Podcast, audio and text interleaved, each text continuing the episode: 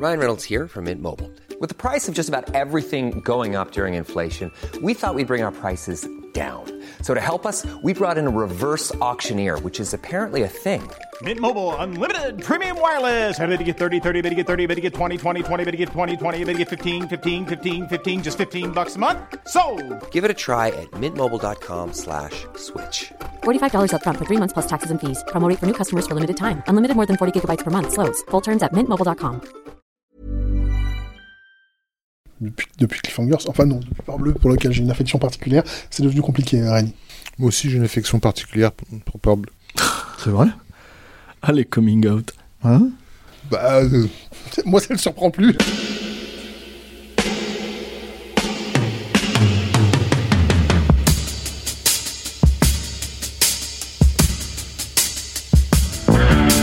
Votre copain Jack Burton, il regarde l'orage bien droit dans les yeux et il lui dit T'es si tocard que tu passerais pour un chef-d'œuvre de l'art moderne.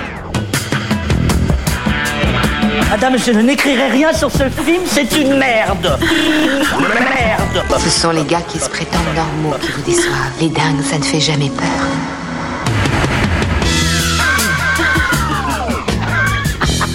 Elle nous connaît dans les coins, la frangine. Salut, c'est Clémence. Bienvenue dans Sale Temps pour un film, le podcast qui fait la pluie et le beau temps sur le cinéma. Chaque semaine, on se retrouve pour vous parler de la sortie du moment. Ici, on traite les films en profondeur, donc pour ça, on est bien obligé de spoiler. Si vous n'aimez pas ça, allez d'abord voir le film et revenez nous écouter quand ce sera fait. À mes côtés cette semaine, un escadron de haut vol. Ils larguent leurs critiques façon frappe chirurgicale et ne ratent jamais leur cible. En un mot, l'élite du podcast ciné. J'ai le plaisir de retrouver Julien Charpentier, Bonjour Clémence. Bonjour à tous. Rafik C'est moi. Bonjour Clémence. et Stéphane. Salut Clémence. À la technique, si notre studio était une base aéronautique, ça serait notre tour de contrôle. Bonjour Alain. Salut. Et on dit merci à Latex pour le montage, le mixage et l'habillage sonore. Si vous êtes du côté de Paris, demain, ce samedi 28 mai, dernier appel, c'est la séance capture. Au programme Millennium Actress, un chef-d'œuvre de la Japanime signé Satoshi Kon. Vous pouvez réserver vos places dès maintenant sur le site du Club de l'Étoile, clubdeletoile.fr. Et puis on ne le dira jamais assez, nos émissions existent avant tout grâce à toutes les auditrices et les auditeurs qui nous écoutent et nous soutiennent. Pour qu'on reste indépendant et qu'on arrive à en vivre, on a besoin de vous. Donc n'attendez plus. Pour nous soutenir, rendez-vous sur patreon.com ou tipeee.com, mot-clé Capture Mag. Cette semaine, il y a de la nostalgie dans l'air. Le 13 mai 1986, le public découvrait Pete Mitchell, Jonas du pilotage et tête brûlée, incarné par un tout jeune Tom Cruise. Sa carrière commençait à décoller, mais c'est ce rôle qui l'avait propulsé au rang de superstar. 36 ans après, quasi jour pour jour, Maverick est de retour. Il revient avec Top Gun Maverick dans les rangs du United States Navy Strike Fighter Tactics Instructor Program. C'est le vrai nom de Top Gun, cette école réservée à l'élite de l'aéronavale américaine. Mais cette fois, il change de rôle. Son objectif, former un détachement de jeunes pilotes fraîchement diplômés pour une mission à haut risque. Aux commandes de ce Legacy Quell, Joseph Kosinski. Il s'était fait connaître en 2010 avec Tron l'héritage et avait déjà fait tourner Tom Cruise dans Oblivion en 2013. Mais à l'origine, c'est le regretté Tony Scott, réalisateur du premier Top Gun, qui devait rempiler. Dès 2010, la Paramount le rappelle et il commence à réfléchir à cette suite. Après son suicide, le projet est maintenu et finalement confié à Joseph Kosinski en 2017. Côté casting, Tom Cruise évidemment, mais aussi Val Kilmer. Il avait fait campagne sur sa page Facebook pour apparaître dans le film. Sa présence avait finalement été confirmée en 2018. Prévu pour l'été 2019, la sortie est repoussée à 2020 pour peaufiner davantage les scènes aériennes, sortie repoussée à nouveau plusieurs fois à cause du Covid. Après une première mondiale le 4 mai à San Diego et une présentation au Festival de Cannes le 18, Top Gun Maverick sort finalement dans les salles françaises ce mercredi 25 mai. Alors, c'est quoi votre météo? Julien, ça fait longtemps qu'on t'a pas vu. Soleil couchant? Soleil couchant, très bien. Rafik? Bah, le truc quand on est en avion, c'est qu'on peut aller au-dessus des nuages et avoir l'impression qu'il fait beau. Mais ça peut n'être qu'une impression. Ah, joli. Steph? Soleil couchant, mais en fait tu te rapproches et en fait tu vois que c'est un panneau publicitaire complètement factice. Voilà. Très bien, vous allez nous expliquer ça tout de suite. Alors on va commencer dans l'ordre. Julien, je te laisse euh, nous développer un petit peu ce, soleil couchant. euh. Soleil couchant, pourquoi? Alors euh, tout simplement parce que bah, on est donc sur la suite de Top Gun, on est sur la suite d'un film de Tony Scott, donc ça me semblait déjà à propos. Ensuite parce que globalement, moi je trouve que c'est un film qui est très satisfaisant et en même temps c'est un film presque d'une époque totalement révolue. C'est vraiment un film à l'ancienne et c'est dans, ce sens-là que Le Soleil est couchant. C'est-à-dire qu'on se retrouve avec bah, Stéphane n'arrête pas de, me, de, de m'appeler hors antenne euh, Monsieur années 90 parce que c'est vrai que c'est une décennie que j'aime particulièrement euh, et c'est un film des années 90 que- qu'on, qu'on voit là. Il a beau sortir en 2022, il est construit comme un film des années 90. L'histoire est racontée de la même façon. Le, la, la façon dont on pense euh, le protagoniste, l'antagoniste, euh, le, le love interest, etc. Tout ça est extrêmement pensé comme un film des années 90 aimant particulièrement cette époque, j'étais plutôt, plutôt été ravi de voir ce film-là. Je, je suis un peu surpris par la dithyrambe que le film prend, parce que je suis pas sûr qu'il la mérite entièrement non plus. C'est un film très satisfaisant à mon sens. Je dirais pas non plus que c'est le plus grand film qu'on ait vu cette année. Faut se calmer, même si on a une année relativement faible, parce que pour l'instant 2022 est un petit peu tristoun. Mais euh, je trouve qu'il y a beaucoup, beaucoup, beaucoup de choses dans ce film-là à sauver. Beaucoup, beaucoup de euh, de moments qui sont à la fois, parfois, c'est un film qui joue sur la nostalgie, beaucoup.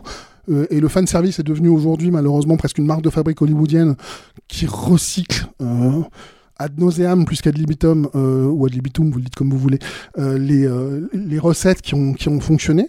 Mais je trouve que ce film-là, même s'il y a beaucoup de fan service, même s'il y a beaucoup de nostalgie, reste un film qui reste un film si tu enlèves tout ça. Et ça, je trouve que c'est plutôt un point positif, puisque globalement, j'ai vu, moi, la, le portrait passionnant en creux d'une star qui est Tom Cruise, que je trouve vraiment, vraiment, vraiment euh, passionnant à regarder en soi. Euh, et, euh, et puis, il y a aussi un truc, c'est que Tom Cruise, depuis plusieurs années maintenant, c'est une garantie. Ça ne veut pas dire qu'il réussit tous ses films. Loin de là. Il a, il a fait quelques trucs comme... Films la- qu'il fait avec Edward Zwick, la par suite de- la exemple. suite de Jack par Voilà, qui sont problématiques, mais Tom Cruise, c'est un artiste qui s'investit. Et il s'investit pour que ses films euh, aient une facture. Donc il- évidemment, on sait que c'est le producteur de ses propres films, donc c'est le patron, et qu'il va engager des réalisateurs avec lesquels il s'entend bien, des euh, scénaristes avec lesquels il s'entend bien. Christopher McQuarrie a fait une passe sur ce film-là. Joseph Kominski, Kominski, comme tu l'as dit dans l'intro, Kosinski, pardon, comme tu l'as dit dans l'intro, il a déjà travaillé sur Oblivion. En fait, il a travaillé avec les trois quarts des gens qui sont sur ce film. Donc on sait quand on va voir un Tom Cruise qu'on va voir quelqu'un qui a un standard. C'est presque lui qui a casté finalement euh, l'équipe euh, avec Oui. qui il a travaillé. hein. Complètement. Complètement. Et moi, je trouve ça, je trouve ça passionnant de voir, le, ce, de voir ce gars-là, euh, qui, qui est euh, presque une- un dinosaure à Hollywood, continuer d'essayer de faire progresser son, son, son média à travers une façon de faire du cinéma qui n'existe plus. Oui, mais euh, aussi en, ayant l'impression d'être euh, le, le, le- sauveur, en tout cas l'atlas de de- d'Hollywood, celui qui doit porter euh, euh, ce- cette façon de, faire des films. Il y avait eu euh, une fuite, un leak de euh, d'un fichier audio qui avait été enregistré sur le plateau de- du dernier émission Impossible. On entendait Tom Cruise péter un câble et engueuler toute son équipe, et qui était assez intéressant parce qu'en fait il euh, il les engueulait en leur rappelant qu'ils euh, qu'ils avaient une responsabilité vis-à-vis de tout le monde en fait. C'est-à-dire que euh, euh, et à un moment donné, il disait moi Vis-à-vis de l'industrie. Comment? Vis-à-vis de l'industrie. Vis-à-vis de l'industrie, Ouais. tu vois. Moi je, moi, moi, moi, je fais des films et je fais des films pour que ce putain de, de truc continue à exister, euh, etc. Parce que déjà à l'époque, on sentait que que Covid ou pas Covid, euh, c'était périclitant, que ça partait en, en, vrille, euh, que les gens s'intéressaient de moins en moins euh, à, ce média, ou en tout cas de moins en moins aller en salle. Et effectivement, lui se, se voit comme celui qui peut garantir des entrées salles et que du coup, il y a une énorme responsabilité qui lui revient. Ce qui rejoint sa mégalomanie parfaitement. Mais c'est vrai que c'est une mé- mégalomanie qu'il, que, contrairement à d'autres, il sert. C'est-à-dire, il, se, il se donne les moyens d'être mégalomane parce qu'il y va à fond et, Bah, et c'est- qu'il met la barre très haut. Ce que, ce que tu dis là, c'est l'exemple que tu donnes de, ce- de cette engueulade qu'a qu'a, euh, leaké sur Internet. Euh, elle a été au début comparée à celle de euh, Christian de Bale. Christian Bale, qui avait aussi pété un câble sur euh, Terminator Renaissance. Et très vite, en fait, cette comparaison, elle était nulle et non avenue, parce que tu t'aperçois que d'un côté, c'est effectivement un artiste euh, en colère qui pète officiellement un câble sur Ouais. quelqu'un, alors que dans l'autre cas, c'est véritablement un chef d'entreprise qui dit, à- qui essaie, qui pète un câble en disant à ces gars, vous ne pouvez pas ne pas avoir Ouais, ouais. d'exigence. C'est ça. Donc, euh, donc ça, c'est- très parlant sur, euh, sur la personnalité de, de, de, de ce personnage. Euh, mais ça, moi, ça me renvoie à la, au ta- à la tagline de l'affiche française d'époque, hein, là-haut parmi les meilleurs. Euh, c'est vrai que bah, le premier Top Gun avait quand même, ces- de façon à peine déguisée, ce, discours élitiste. euh, mais d'un élitisme spécifiquement américain, quoi, qui était euh, cette idée que, que, n'importe qui peut le faire, mais simplement si t'es si t'as écrasé tous les autres et que t'as été bien meilleur que. Alors, tu- tu- on parlait de, de Tom Cruise et du fait qu'il se sente responsable. C'est lui notamment qui a, qui a poussé les jeunes recrues, hein, ceux qui, qui incarnent cette nouvelle équipe euh, euh, de, pilotes. Euh, il, les a suivis. Ils ont suivi un entraînement de 5 mois euh, pour pouvoir encaisser toutes les, toutes les séquences euh, de tournage, les séquences aériennes, et notamment bah, les séquences où ils se prennent des jets dans la, dans la gueule. Euh, et, euh, et en fait, ce programme a été supervisé personnellement par Tom Cruise, qui s'est engagé auprès de la Navy à ce que ces hommes soient prêts, je cite. Oui, non, mais voilà, donc nous, on a tendance à considérer que c'est James Cameron qui a la responsabilité de sauver Hollywood une fois tous les 10 ans, en, en- en mon- en montrant ce qu'on est censé faire. Comme, Mais bon, il met, il, met, il, met, blockbuster. il met 15 ans à faire des films. Voilà, c'est ça. euh, Euh, Tom Cruise le fait effectivement plus, plus, plus, plus régulièrement. Et du coup, bah, ce, oui, ce, ce film est un, un, un témoignage de, de ce qui le porte depuis, euh, au moins depuis le milieu des années 90, c'est-à-dire depuis le moment où il est devenu son, son propre producteur. Euh, moi, j'ai une confession à faire cependant par rapport à, à ma façon d'appréhender ce, ce film. J'aime pas le premier Top Gun. Euh, je fais partie de ces anciens euh, ados snobs qui, en 86, ne comprenaient pas absolument, comprenaient pas le délire qu'il y avait autour de ce film-là. Euh, dans l'école où j'étais, c'était un vrai succès hein, auprès des, lycéens. Ça n'a jamais été fin, quoi. Il y a les gens adoraient ce film et je pense qu'on continue à l'adorer au, au fil des ans. Et moi, dès l'époque, j'étais avec mon Jack Burton dans mon coin, à me à me dire mais vous êtes con, quoi. tu vois. et euh, et, et, en- et- et c'est vrai que pendant longtemps, Top Gun a représenté un peu, euh, pour moi, le- le- le- l'antithèse de ce que je voulais d'un blockbuster hollywoodien, en fait. Justement par ses, par ses effets euh, publicitaires extrêmement appuyés, son, son récit un peu simpliste, voilà. Et, et- Ça frime aussi, non? Ça, oui, d'une certaine façon, mais c'est une frime publicitaire. Euh, euh, et, ce discours sous-jacent qui euh, me, gênait un petit peu dans son, son, comment dire, cette espèce de de- d'ode à la- l'aristocratie en fait, et au, geste aristocratique. Même si depuis j'ai peut-être évolué par rapport à, à ces questions. Mais le truc, là où j'étais pris par surprise, c'est qu'évidemment, quand je vais voir Top Gun Maverick, vu qu'il s'agit d'un film qui n'a pas du tout nourri ma cinéphilie. Euh, je me suis réconcilié avec, Tony Scott beaucoup plus tard, hein, dans les années 90. Même si c'est un film qui n'a pas nourri ma cinéphilie, euh, euh, bah, j'arrive vierge de toute, de toute attente. Et le fait est que je me suis pas fait chier. Ce qui est devenu pour une habitude dans, les, dans, les films que je vais voir en salle, à l'exception des, des très grands, quoi, des Del Toro ou des Spielberg, etc. Je me fais généralement chier, quoi. Et, et, et ça m'a surpris. Je me suis dit, mais comment, comment se fait-il que tu puisses juste prendre un simple plaisir à, à un Top Gun? Parce que je voyais bien que j'avais affaire à, à- à du Top Gun. Qu'est-ce qui s'est passé? Agréablement surpris finalement. ben, agréablement surpris et un peu triste parce que j'ai réalisé que ce qui s'était passé, c'est qu'effectivement le niveau général avait tellement baissé que, les choses qui me déplaisaient dans, Top Gun euh, sont devenues moins pénibles euh, et que le simple fait qu'on prenne la, peine de me raconter euh, une histoire, de me développer des personnages aussi simplistes soient-ils, devenait tout d'un coup euh, suffisant, c'est le minimum syndical en fait. Euh, le simple fait de, fonctionner encore sur un système de payoff, par exemple, qui est un truc qui a complètement disparu du blockbuster aujourd'hui. Euh, dans, ce film-là, on te répète des choses dans, dans la première heure jusqu'à ce que tu en aies marre. Euh, parce que voilà, ils sont en train de s'entraîner sur une opération très spécifique et, euh, et on te dit bien qu'à ce moment-là, il faut tourner et qu'à ce moment-là, il faut remonter et qu'à ce moment-là, il y a, la, il y a les, les 5G qui, qui leur tombent dans la gueule, et, etc. Et que ça va rendre 10. la chose difficile, 10, pardon. Et que, bon, euh, jusqu'à ce qu'à un moment, jusqu'à ce qu'en tant que spectateur, tu dises, bon, ça va, j'ai compris, quoi, euh, vous allez le refaire combien de fois cet exercice? Et là arrive la séquence où euh, Cru- Cruise doit prouver que c'est faisable à son équipe et décide de prendre l'avion euh, et, et il se passe ce qui, ce, qui, ce, qui, c'est- ce qui est prévu, il se passe que tu comprends tout ce qui se passe. C'est-à-dire que tu es là avec lui dans l'avion et tu dis ah oui là c'est le moment où il doit faire ça. Ah oui là ça va être compliqué. Ah oui là il va s'en prendre plein la gueule, il, va, il risque de tomber dans les pommes. Donc c'est un payoff, c'est-à-dire que tu as, été patient, euh, on t'a bombardé avec ces informations-là et tu as cette récompense et du coup cette séquence qui arrive au, je sais pas au bout d'une heure et, et quart de film, un truc ouais. comme ça Juste comme ça. Ben, elle devient prenante. Euh, elle devient prenante. Elle a pas très peu de dialogue. Il y a- a pratiquement aucun dialogue dans cette scène. C'est essentiellement la respiration de, de- du personnage qui, qui rythme le, le truc avec le moteur de l'avion. Et du coup, t'as un instant de cinéma. C'est-à-dire, t'as un mec dans, une, dans un cockpit en train de crever à, petit feu, on va dire, quoi. Et tu sais exactement ce qui lui arrive et tu le partages avec lui. Et là, tu vis une expérience. Donc, c'est pas grand chose. Je suis pas tombé des nues en disant Ah, c'est génial, ai les larmes aux yeux. J'ai dit, mais ouais, mais c'est ça le cinéma. C'est- je, suis- je suis- mais je suis assez d'accord. En fait, il y a, il y a un- il y a un truc dont on parlait en antenne, Clémence et moi, et euh, que tu viens de redire, qui est.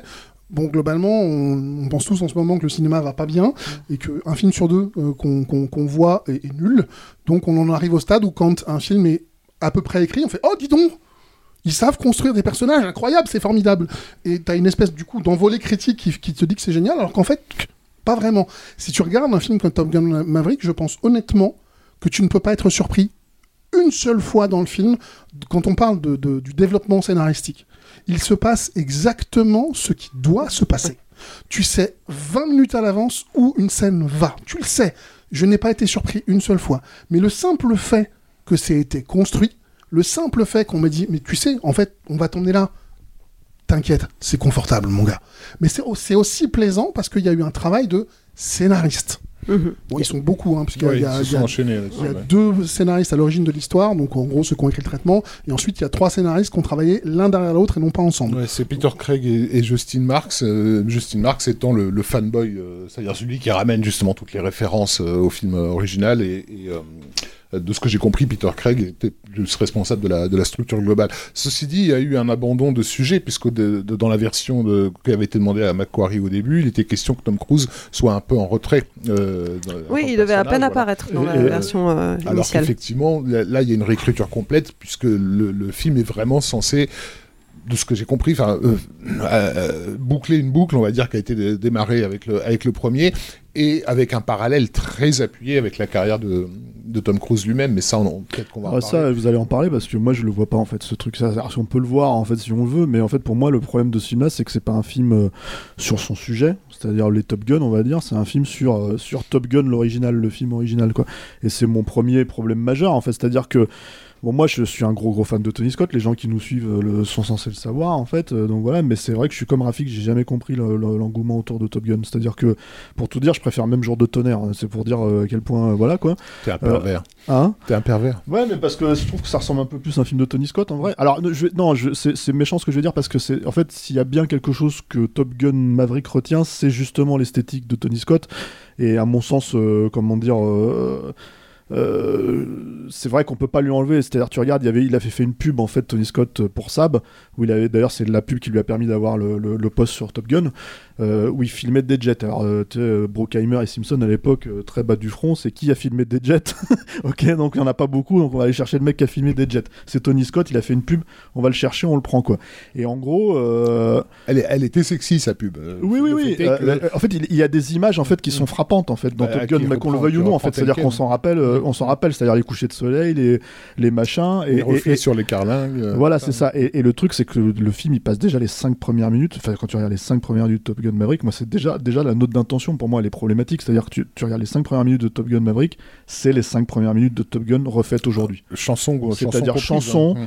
euh, explication de ce que c'est le, le, le, le- Top Gun, euh, euh, des, des mecs sur un porte-avions en train de danser euh, comme des cons, là, comme dans le premier. Et en fait, au bout d'un moment, tu fais non, mais vraiment, vous, vous en êtes vraiment là, en fait. C'est-à-dire, il faut vraiment que vous, dès le début, vous disiez aux gens, t'inquiète pas, ça va bien se passer. En fait, tu, on va te tu vas retrouver tes 15 ans.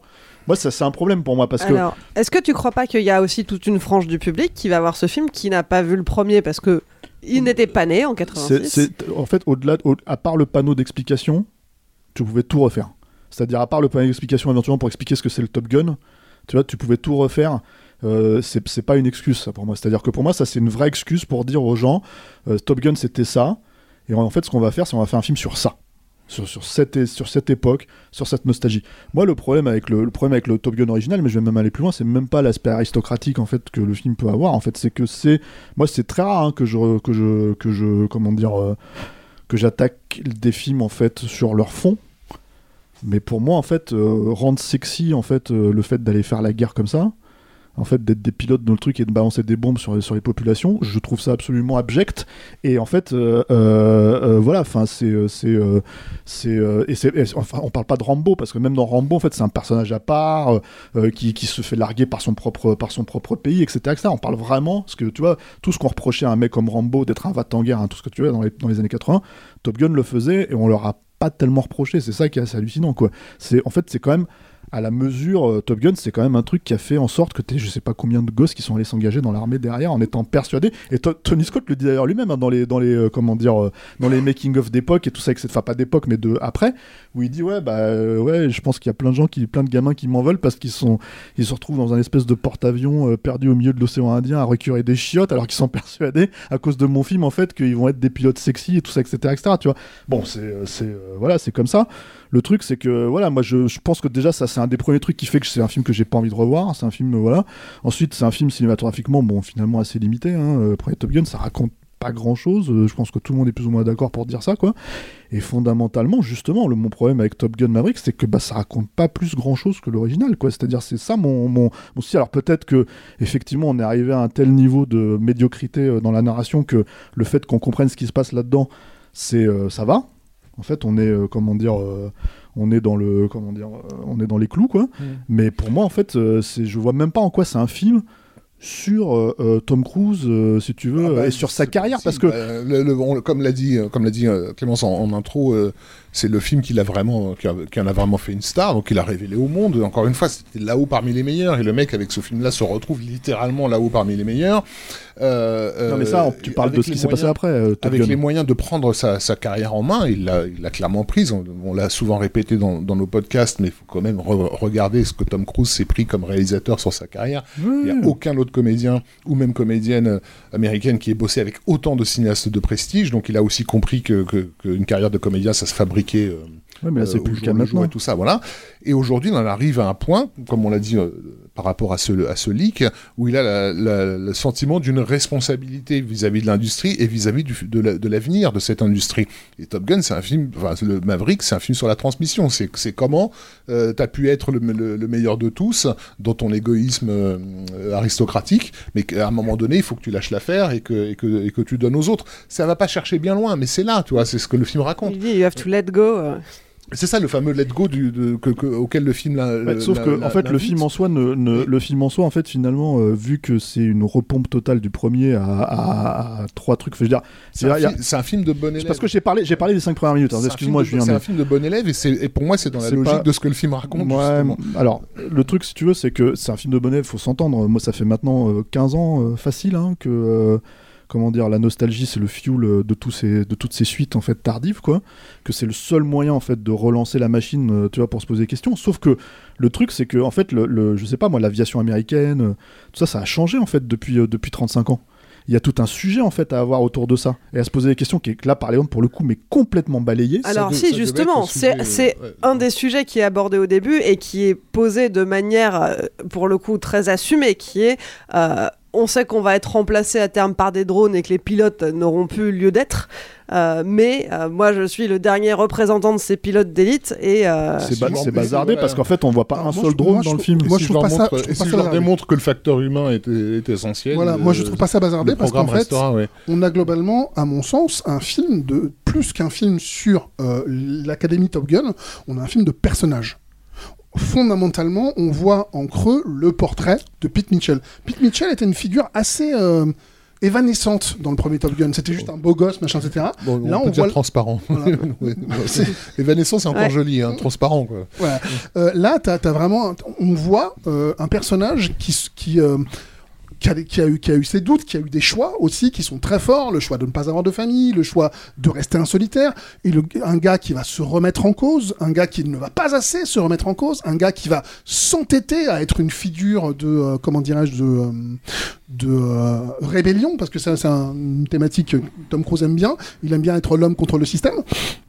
Et donc, j'ai un film de personnages. Donc, quand on me dit la, la, la, la, la marine a évolué en 35 ans, tu as raison. Mais en fait, c'est pas le sujet. Le sujet, pour moi, à mon sens, c'est la marine a beau avoir évolué, rien ne remplacera jamais l'homme. I'm Sandra, and I'm just the professional your small business was looking for. But you didn't hire me because you didn't use LinkedIn jobs. LinkedIn has professionals you can't find anywhere else, including those who aren't actively looking for a new job but might be open to the perfect role, like me. In a given month, over 70% of LinkedIn users don't visit other leading job sites. So if you're not looking on LinkedIn, you'll miss out on great candidates like Sandra. Start hiring professionals like a professional. Post your free job on linkedin.com/people today. Non, mais d'accord, mais en fait, le truc, c'est que la- le, on- on- et le film arrive dix ans après ça, excuse-moi, tu vois, c'est-à-dire qu'en fait, on le sait maintenant que les drones, en fait, c'est ce qui existe, tu vois, dans le, dans le, dans le principe, tu vois, les gars, ils se font avec ça. Donc le problème, en fait, là-dedans, c'est que c'est même pas que le film, il a 4 ans de retard par rapport à sa date de sortie, hein. C'est qu'en fait, il a 10 ans de retard sur le sujet, juste, attends, juste pour rester sur, en, gros, si tu veux, euh, des séquences, globalement, qui sont les séquences qu'on te refait. Je veux dire, il y a pas, si- s'il y a une scène, en fait, qui a été oubliée de, de, de, de Top Gun, je veux dire, il faudrait me la dire laquelle, parce que ils te font la scène où ils chantent euh, Great Balls of Fire, ils te font la scène où ils jouent du, euh, du euh, comment t'appelles ça, du, du, basket, foot, du basket ou du football américain, je sais pas quoi, sur le, sur le, sur la, sur la plage. Euh, ils te refont, enfin, ils te font tout, quoi. C'est-à-dire, t'as tous les plans, en fait, les mêmes, les, même les. Alors, ça c'est pareil, ça, on en a pas du tout parlé, mais. Moi, je veux bien en fait que les gars ils aient fait leur cascade, qu'ils soient tous montés dans des avions, dans, dans des F-18, qu'ils aient monté, etc., etc. Mais c'est globalement, puisqu'ils sont tributaires de l'original, il y a finalement, fondamentalement, peu de moments, et c'était un des, moi je trouve un des soucis aussi de l'original, hein. c'est-à-dire que les dogfights ou les trucs comme ça, c'était pas très impressionnant en fait. Et pour cause, c'est un film en fait où- qui a été tourné, faut, faut le préciser ça, le- l'original, au kilométrage. C'est-à-dire que c'est ce que faisait Tony Scott, en fait, il tournait, il tournait, il tournait, il tournait, et en fait ça a été rattrapé au montage à mort, et tout le monde le dit, hein. je, veux dire, je veux dire, ils sont tous là en train de dire on a sauvé le film au montage, parce Oui, qu'il ça- était, il était, euh, Mais, euh, il était imbitable. Et du coup, comme ils reprennent cette esthétique-là, Tu dis beaucoup de veux- choses, hein. Bah ouais, là, là, je- on, a, on a plus de 800 heures de rush.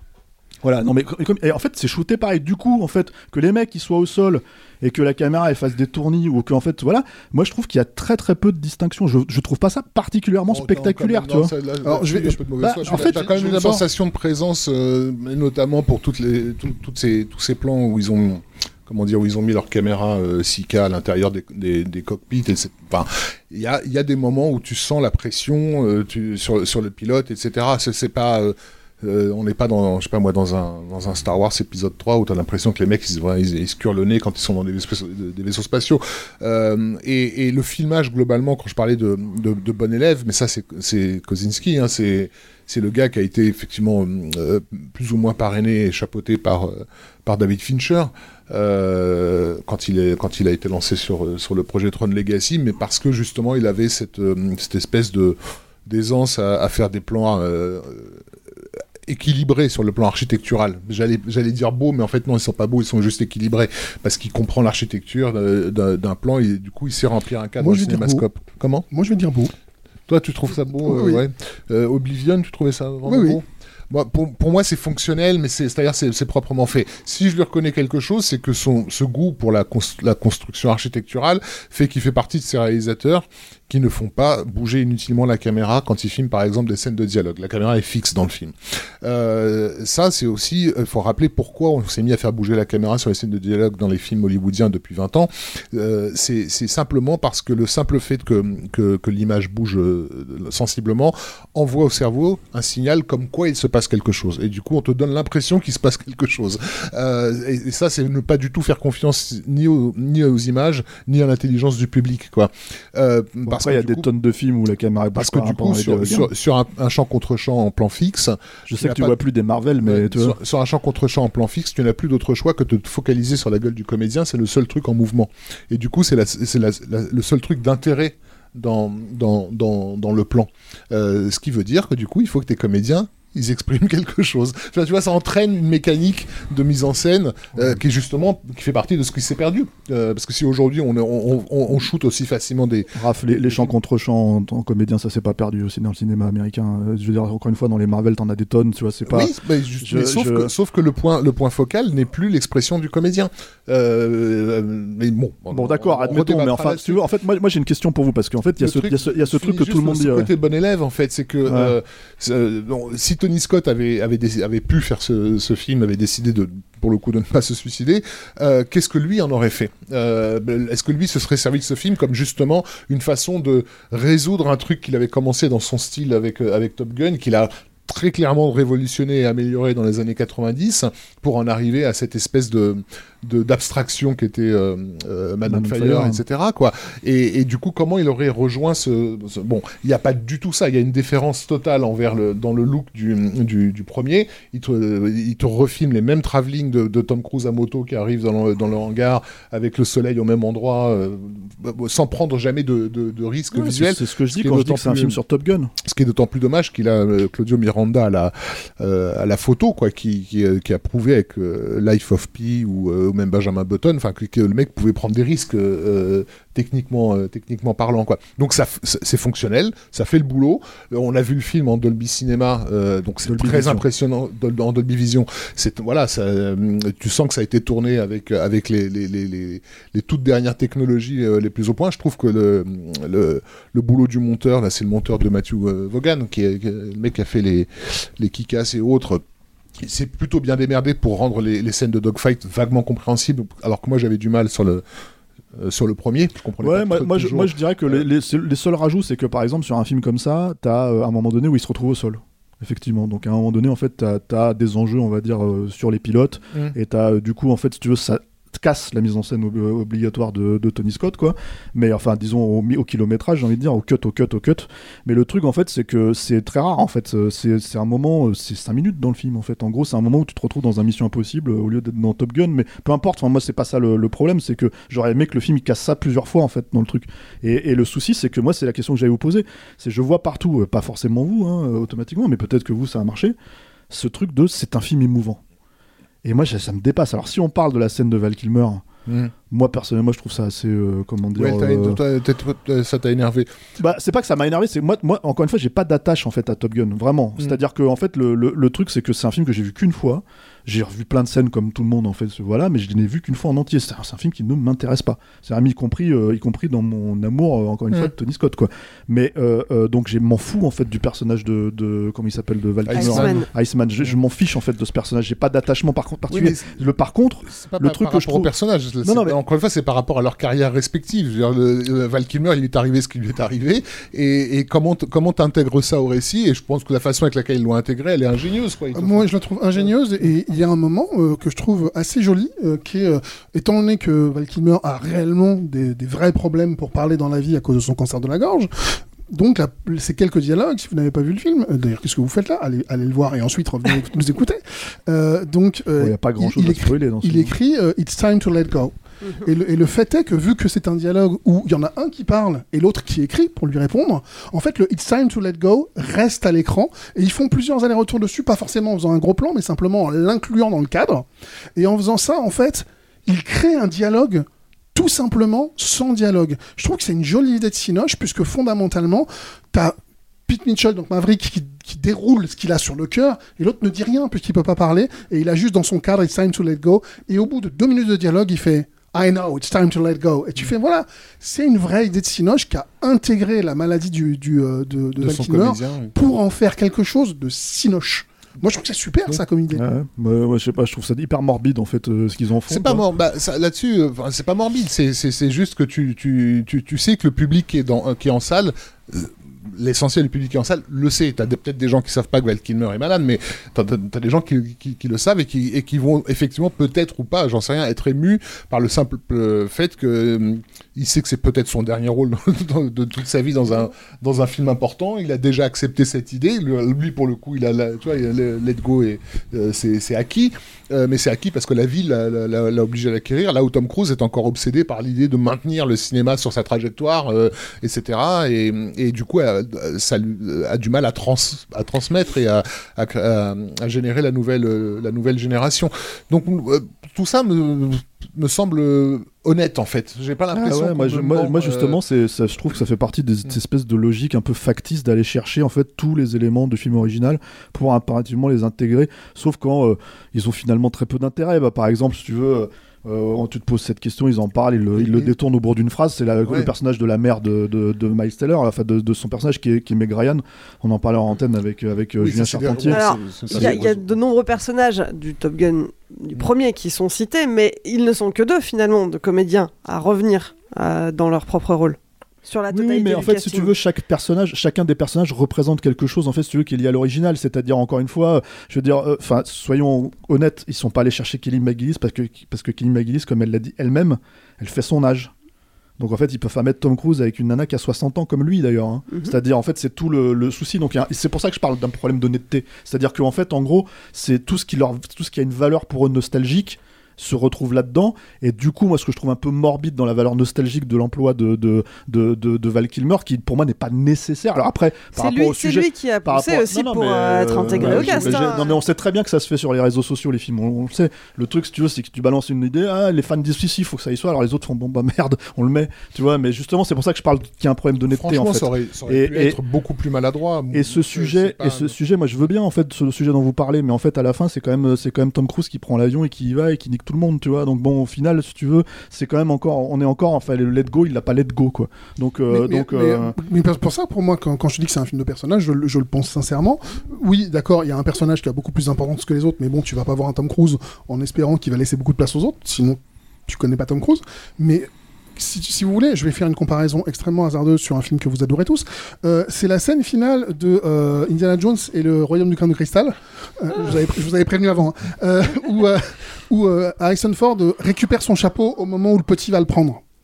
Euh, moi, effectivement, oui, c'est un film sur la transmission, comme tu l'as dit, Rafik, mais d'un autre côté, j'ai l'impression qu'il prend son chapeau, Tom Cruise, et qu'il dit pas encore. Pas encore, ouais. Pas pour tout de suite. ouais. Pas pour tout de suite. Je suis encore là, et le cinéma que je, que je fais, je vais continuer à le défendre. Ok, très bien. Donc, bah, donc voilà, moi, moi, en fait, je suis même pas. Le truc, c'est quand je regarde un film comme ça, je suis même pas particulièrement énervé par le film. Si, si le seul truc qui m'a énervé, il y a un seul truc qui m'a énervé, c'est le euh, dé- dédié à Tony Scott, ça m'a énervé.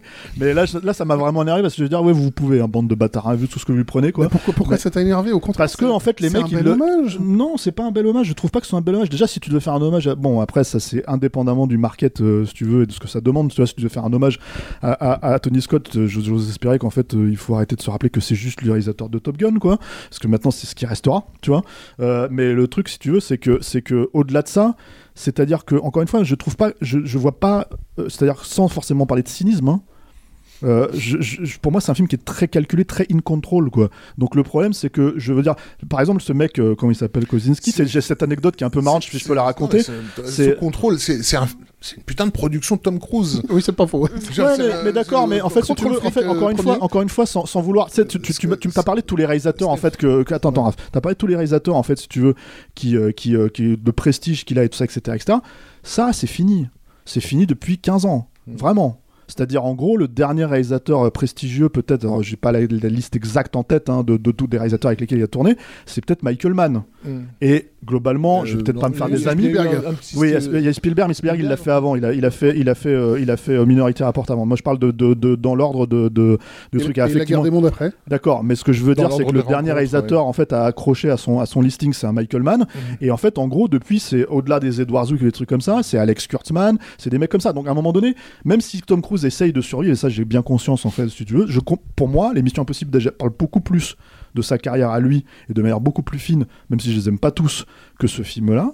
Ce film-là, pour moi, fait, j'en reste vraiment sur ce truc-là. Et sans encore une fois parler de cynisme, je parle d'un film en fait contrôlé dans le sens où euh, euh, je veux dire, voilà, c'est, c'est, euh, c'est, on on n'a pas grand chose à dire de plus. Moi, ce que vous me dites sur le truc de Tom Cruise, etc., etc., et à partir du moment où le, le développement du personnage, finalement, il va pas beaucoup plus loin que ce que vous avez euh, dicté en trois lignes. Bah en fait, en fait, en fait, moi je que- voilà, et, émotionnellement le- c'est ça mon problème, que je suis complètement resté en le dehors de ça. de ce film-là, de celui-ci, pas de, de l'original, mais de, de, Ma- de Maverick, c'est grosso merdo celui du maître de guerre.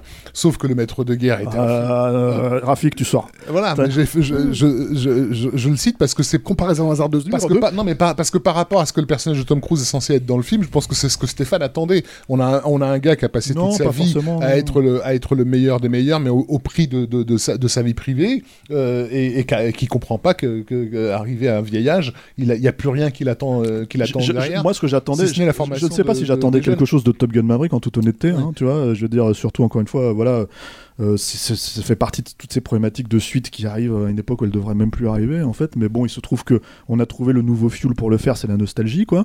C'est pour ça qu'on parle de legacy quel, quoi.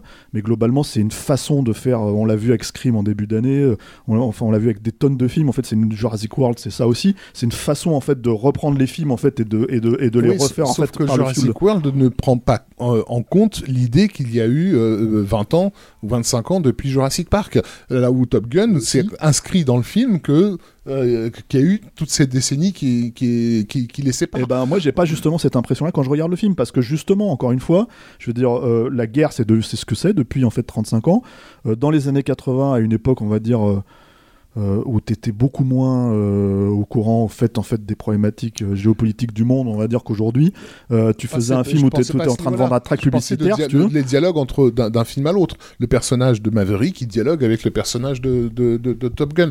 Il y a des aspects qui ont été abandonnés, je pense, à, à cause des, des développements sociétaux et notamment l'homoérotisme du, du, du, du- du film original. Ah, Moi, je pense que je pense que cet homoérotisme-là, c'est juste parce que ça a été vraiment remis en avant par un mec comme Tarantino. Bah, exactement, mais c'est de- c'est devenu, ça fait partie aujourd'hui de l'ADN de, de, de Top Gun et de la façon avec laquelle les gens euh, le, le- se le transmettent. Euh, pas et sûr, ça, hein. ça, ça a été complètement balayé sur euh, sur, Ah, complètement, sur, Ma- ouais. sur Maverick. Et mais je pense aussi que c'était euh, parce que c'était un terrain qui pouvait être glissant. En tout cas tel que, que Tom Cruise le, euh, le conçoit par rapport à la société dans, la- dans, laquelle, euh, dans, la- dans laquelle on Moi, est. moi, je pense surtout que c'était un homoérotisme qui n'était pas forcément conscient à l'époque où il a été fait. Hein. Mm. C'est-à-dire, tu poses la question aux gens en fait euh, qui ont fait. Il y a un autre film. Enfin, moi, je petite anecdote à part, j'en ai parlé avec le réalisateur. Y a un autre film qui s'appelle Commando. Voilà, et dans Commando, en fait, si tu veux, t'as, t'as comment il s'appelle, euh, enfin, c'est quand même l'homoérotisme est quand même assez flagrant, en fait, Ouais. on va dire. Et en gros, quand j'en ai parlé avec Mark Lester, c'est lui le premier qui m'a dit, il m'a dit, Ah, il y a des gens qui disent que c'est homoérotique, mais moi je vois pas où.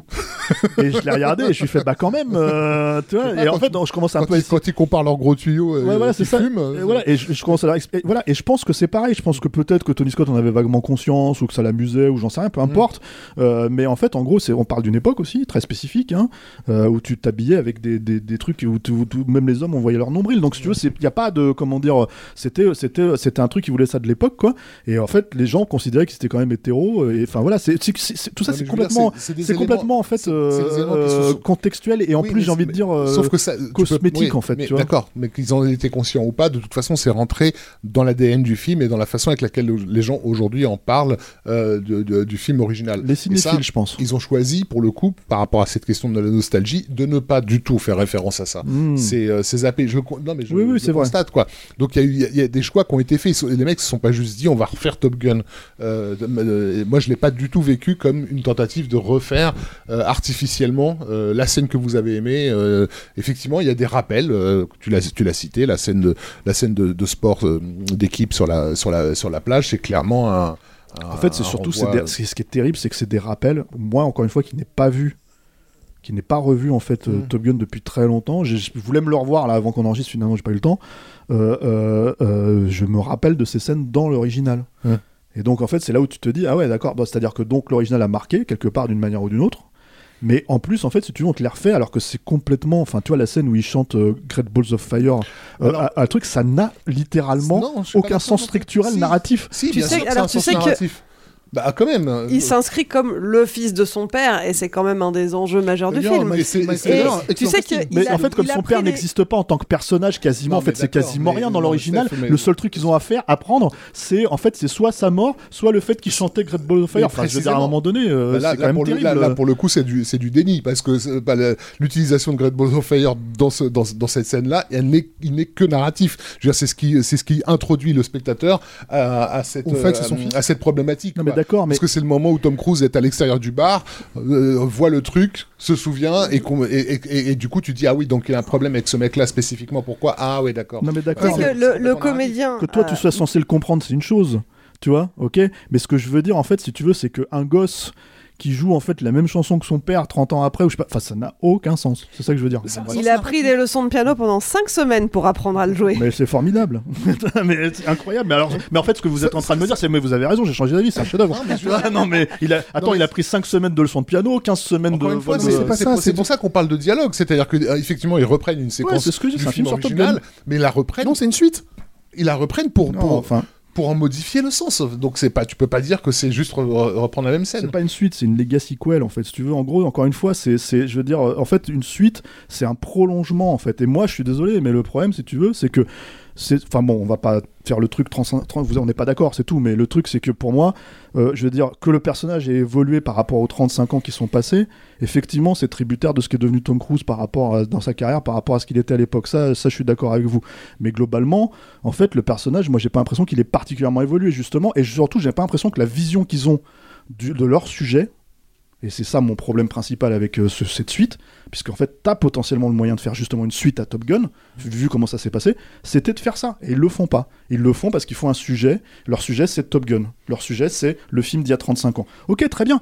Moi, je constate que Leur ça, sujet- je constate que ça suffit pour beaucoup de gens. c'est la transmission. Voilà, Ça je constate que ça suffit pour beaucoup de gens. non, mais d'accord. Mais et, et que, en gros, si tu veux, ce qui m'étonne, en fait, c'est d'en- d'entendre parler d'un film super émouvant, d'entendre parler d'un truc, etc., etc., et de me dire, mais, mais et en fait. euh, ce film-là, vous l'aimiez pas il y a 35 ans, qu'est-ce qui se passe? En fait, je comprends pas. C'est-à-dire qu'en fait, la critique, de manière générale, elle, elle, elle a chié sur ce film-là. Elle était, c'était un, un Sauf que film la qui était. critique d'aujourd'hui, elle, elle est faite de gens qui avaient, euh, qui avaient 12 ans quand, quand, Oui, quand mais bon, enfin, c'est pareil, tu Donc, vois. ils je ont- veux dire, ils ont un un peu de discernement, un- c'est un- possible un- aussi. un vois, enfin, rapport. Euh, Ça aurait été la suite de Cobra, je dis pas. Mais sur, sur la question de la transmission, par contre, oui, il y, a- il y a un angle mort qui est le fait qu'à l'exception de, de deux personnages, euh, euh, celui dont, dont on parlait à l'instant, moi j'ai pas retenu leur, Le euh, fils- fils, leur matricule. Le, fi- le fils euh, Euh, qui s'appelle Rooster. euh, c'est ça. Rooster, hein. ouais, le fils Ouais. de Goose. Et, euh, et l'autre vaguement et, et l'autre c'est Hangman euh, voilà c'est Ouais. les deux les deux seuls qui ont un peu de, de, de- de consistance mais on a la meuf la Phoenix et euh, et, et l'autre euh, Fanboy. euh, Bob euh, Bob. ouais Bob c'est ça ouais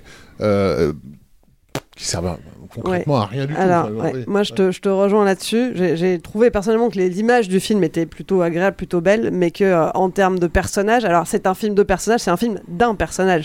Il porte très bien son titre, hein, c'est Top Gun Maverick, Oui, bah et oui, ça ne parle C'est le titre. que de Maverick. Et je trouve que pour une histoire de transmission, euh, effectivement, le personnage de Goose reste très peu Le détaillé. fils, le fils de Goose. Le, le fils de Goose, pardon, le Rooster, Rooster.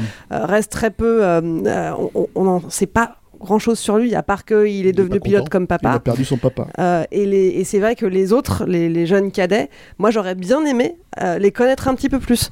Euh, parce que finalement, ils sont dépeints, on n'a même pas des grands archétypes. non c'est ça Euh, il n'y a, et pas- vraiment d'évolution dans leur ouais, et personnage Je trouve que ça aurait été appréciable. Bob, par exemple, est un grand archétype. hein. C'est-à-dire que tu vois tout de suite le type de personnage un peu mal dans ses baskets qui Oui, va euh, tout à fait Alors, le- tu le- vois, mais, mais- c'est vraiment pas travaillé Moi, que, suffisamment et je trouvais ça dommage parce qu'il y avait une vraie belle matière pour ça. la jeune fille, la jeune fille Phoenix que- qui arrive dès le départ très sûre d'elle, euh, qui domine clairement euh, euh, par les vannes et tout ça, le- le- les autres, sa façon de, de dégager le euh, Hangman, elle elle l'appelle, euh, elle, elle- elle lui donne un autre surnom. euh, Oui, oui. euh, Bref, euh, euh, voilà, et, et je m'attendais à ce que ce personnage-là soit, soit fragilisé. Tu vois, c'est-à-dire, elle, est arrivée en mode je vous écrase tous, et qu'il arrive quelque chose qui à un moment donné allait, allait la faire douter d'elle-même. Tout, alors, euh, que dalle, quoi. Elle est, elle est Enfin- fonctionnelle pendant tout le reste du temps. Elle fait des trucs très bien. Bon, très bien. Moi, bah, globalement, je pense qu'on peut pas sortir de l'ADN de Top Gun. Encore une fois, c'était les mêmes problèmes dans Top Gun. Hein. Hmm. C'est-à-dire, dans Top Gun, c'était pas des persos hyper détaillés. Hein. C'était, c'était quand même des, des gros. D'ailleurs, les mecs, encore une fois, tu te dis, s'appelle Pete Mitchell. Je fais, ah, pour moi, c'est Maverick. Je me rappelle même pas euh, de son nom. De, tu vois. Et le truc, si tu veux, c'est que ce que je veux dire par rapport à ça, c'est que ça fait partie, encore une fois, de la,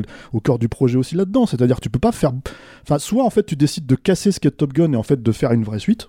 C'est-à-dire vraiment ce que moi j'appellerais une vraie suite, c'est-à-dire vraiment tu es dans la continuité, dans le sujet, dans le machin. Bon les gars, il y a 35 ans on a fait Top Gun de cette manière-là, maintenant on va le faire comme ça parce qu'en fait on est en 2022, tu vois. Soit en fait si tu veux, tu fais bon bah en fait en gros on est dans Top Gun, il faut qu'on reste sur ce que les gens attendent du truc, etc. Et effectivement, bah euh, bon, euh, Julien son compte en fait sur les personnages. Moi, euh, je, je- peut-être, peut-être, peut-être, je veux bien vous concéder un tout petit peu plus que dans l'original, mais en fait, euh, pas beaucoup plus, quoi, parce que peut-être qu'effectivement le public est devenu un tout petit peu plus euh, savant, en fait, si tu veux, sur sur une attente en fait de, de, caractérisation, quoi. Mais mais globalement, ça pisse pas loin. Enfin, faut être honnête. Et moi, du coup, c'est là où en fait, je, je émotionnellement, à part à part la nostalgie de voir potentiellement ce qui ne fonctionne pas sur moi, hein, en l'occurrence. Tom Cruise avec Val Kilmer, pff, le reste, euh, voilà. Alors moi j'ai trouvé qu'il y avait un personnage qui était intéressant et c'est d'ailleurs étonnant parce qu'il n'est pas dans le premier, c'est le personnage de Penny, le love interest de, de- de Maverick. Euh, j'ai trouvé que, c'est- que Jennifer Connelly euh, l'incarnait bien au point que je me suis demandé mais elle était dans le premier? Oui. Non. Effectivement, on, a, on, a- ouais, on peut avoir ce doute. mais moi, je, je sais que. Bon, après, c'est. Je trouve- Déjà, elle avait 14 ans dans le premier, donc à l'époque du Oui, premier. quand on fait le calcul. euh, Ouais. Mais, mais c'est vrai que Kelly McGillis, dans, dans le film original, elle avait quand même plus, plus, plus ou moins la charge d'intégrer le spectateur au récit. C'était quand même un peu elle que tu suivais parce que c'était elle qui était en observatrice. Euh, donc elle n'était pas juste un love euh, interest, elle avait une, une fonction dans là, là où Jennifer Connelly, elle est, elle est presque là pour rappeler tout ce que tout ce à quoi le personnage de Maverick a évité toute sa vie en fait.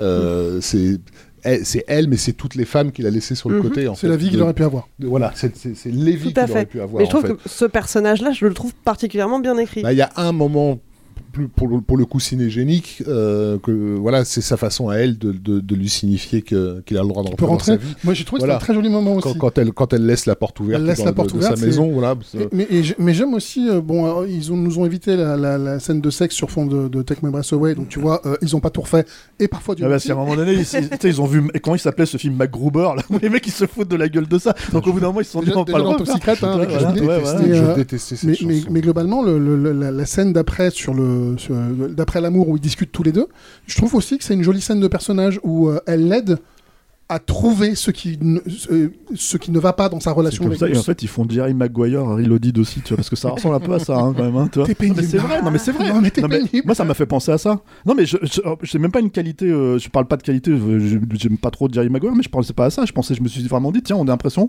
qu'en fait il a ce- ce- ces petits moments-là, en fait il les a empruntés à Jerry Maguire, euh, tu vois.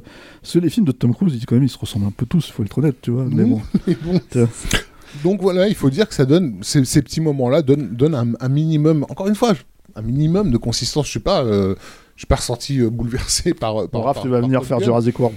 mais non non parce que pour, je- pour le coup je sais- c'est c'est exactement ce que tu décris ce que tu décris de Top Gun moi c'est ce que je vis en, en matant les, les, les, les Jurassic World Ouais, y ça serait, compris ça serait de- peut-être de moins un problème si en fait. Top Gun il était pas. hein Tu les mates.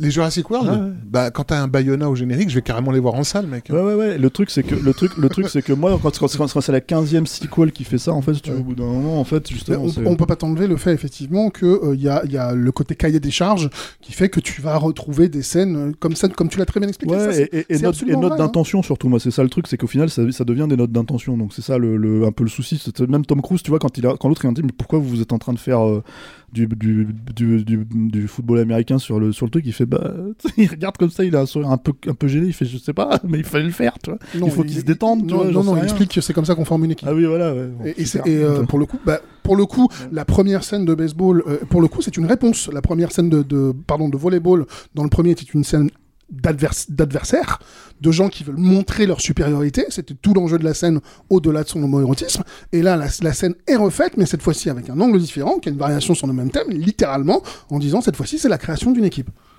Donc il y a vraiment une réponse Un d'un film à l'autre. ouais, ouais, ouais. C'est ça, mais c'est ce que je dis, c'est un film sur Top Gun. Oui, ça, oui. C'est- vraiment, bref, je l'ai dit ouais. 50 fois, je pense qu'on peut couper, Bon, hein, je pense qu'on va y aller là, que tu vois, on va rentrer, on, on va, va- éteindre, on va éteindre parce qu'on on va, va finir, on va finir, on a fini les fonds de verre là. Bon, en attendant, pour ceux qui l'auraient pas euh, capté, euh, tout ce podcast ne servait qu'à vous vendre le maître de guerre, Heartbreak euh, Ridge, Hardback Ridge. de Clint Eastwood, de, Et et, pas avec Firefox Clint Eastwood, non, mais pas par rapport au, sujet, quoi. Donc vous savez ce qu'il vous reste à voir si vous ne l'avez jamais vu.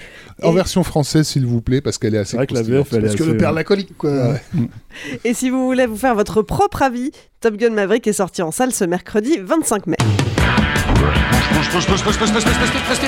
C'est la fin de cette émission, ça veut dire que c'est le moment du répondeur. Vous avez vu Top Gun et vous avez des choses à dire, ça tombe bien, on a très envie de vous entendre. En plus, pour une fois, tout le monde n'était pas d'accord. hein. Donc vous êtes de l'avis de Stéphane, vous n'avez pas aimé le film, ou alors vous êtes plutôt team Julien et Rafik et vous avez des choses à défendre, dites-le nous. Pour ça, c'est très simple, enregistrez un message vocal et envoyez-le sur notre mail saltant pour le répondeur à gmail.com. On le passera dans la prochaine émission. La semaine dernière, on vous parlait de Junkhead, film d'animation étonnant tant par sa forme que par l'histoire derrière la prod. En effet, il a été réalisé par une seule et même personne, Takahide Mori. Alors, vous, qu'est-ce que vous en avez pensé? On écoute ça tout de suite. Junkhead, c'est bordélique, c'est expérimental, c'est confus, mais il y a de l'humour, il y a de l'action, il y a des plans, des mouvements de caméra, euh, visuellement c'est très intéressant. Et c'est vrai que c'est un film qui est très dur à critiquer parce que du coup ses défauts font et sont aussi ses qualités. Euh, son originalité, sa bizarrerie, sa conception jusqu'au boutiste, euh, tout ça en fait un objet fascinant et que, euh, que j'ai envie de défendre un peu plus vertement que vous, parce que là on vous sentait un peu mi-figue mi-raisin, et qu'en ces temps qu'on vit de production cinématographique euh, très formatée, de voir comme ça un film complètement fou, complètement euh, inconscient, et bah ça fait plaisir. fait plaisir et le stop motion, bah c'est cool.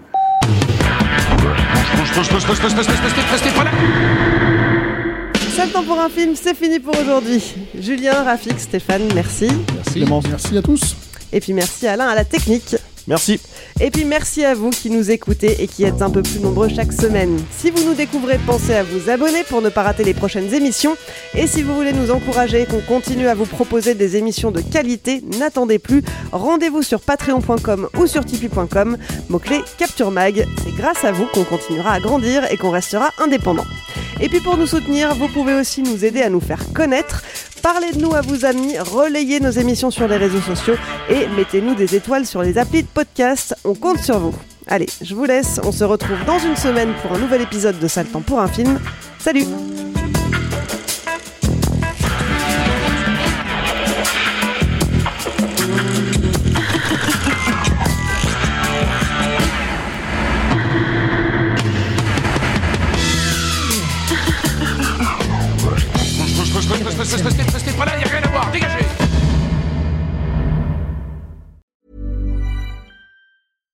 Hi, I'm Daniel, founder of Pretty Litter. Cats and cat owners deserve better than any old-fashioned litter. That's why I teamed up with scientists and veterinarians to create Pretty Litter. Its innovative crystal formula has superior odor control and weighs up to 80% less than clay litter. Pretty Litter even monitors health by changing colors to help detect early signs of potential illness. It's the world's smartest kitty litter. Go to prettylitter.com and use code ACAST for 20% off your first order and a free cat toy. Terms and conditions apply. See site for details.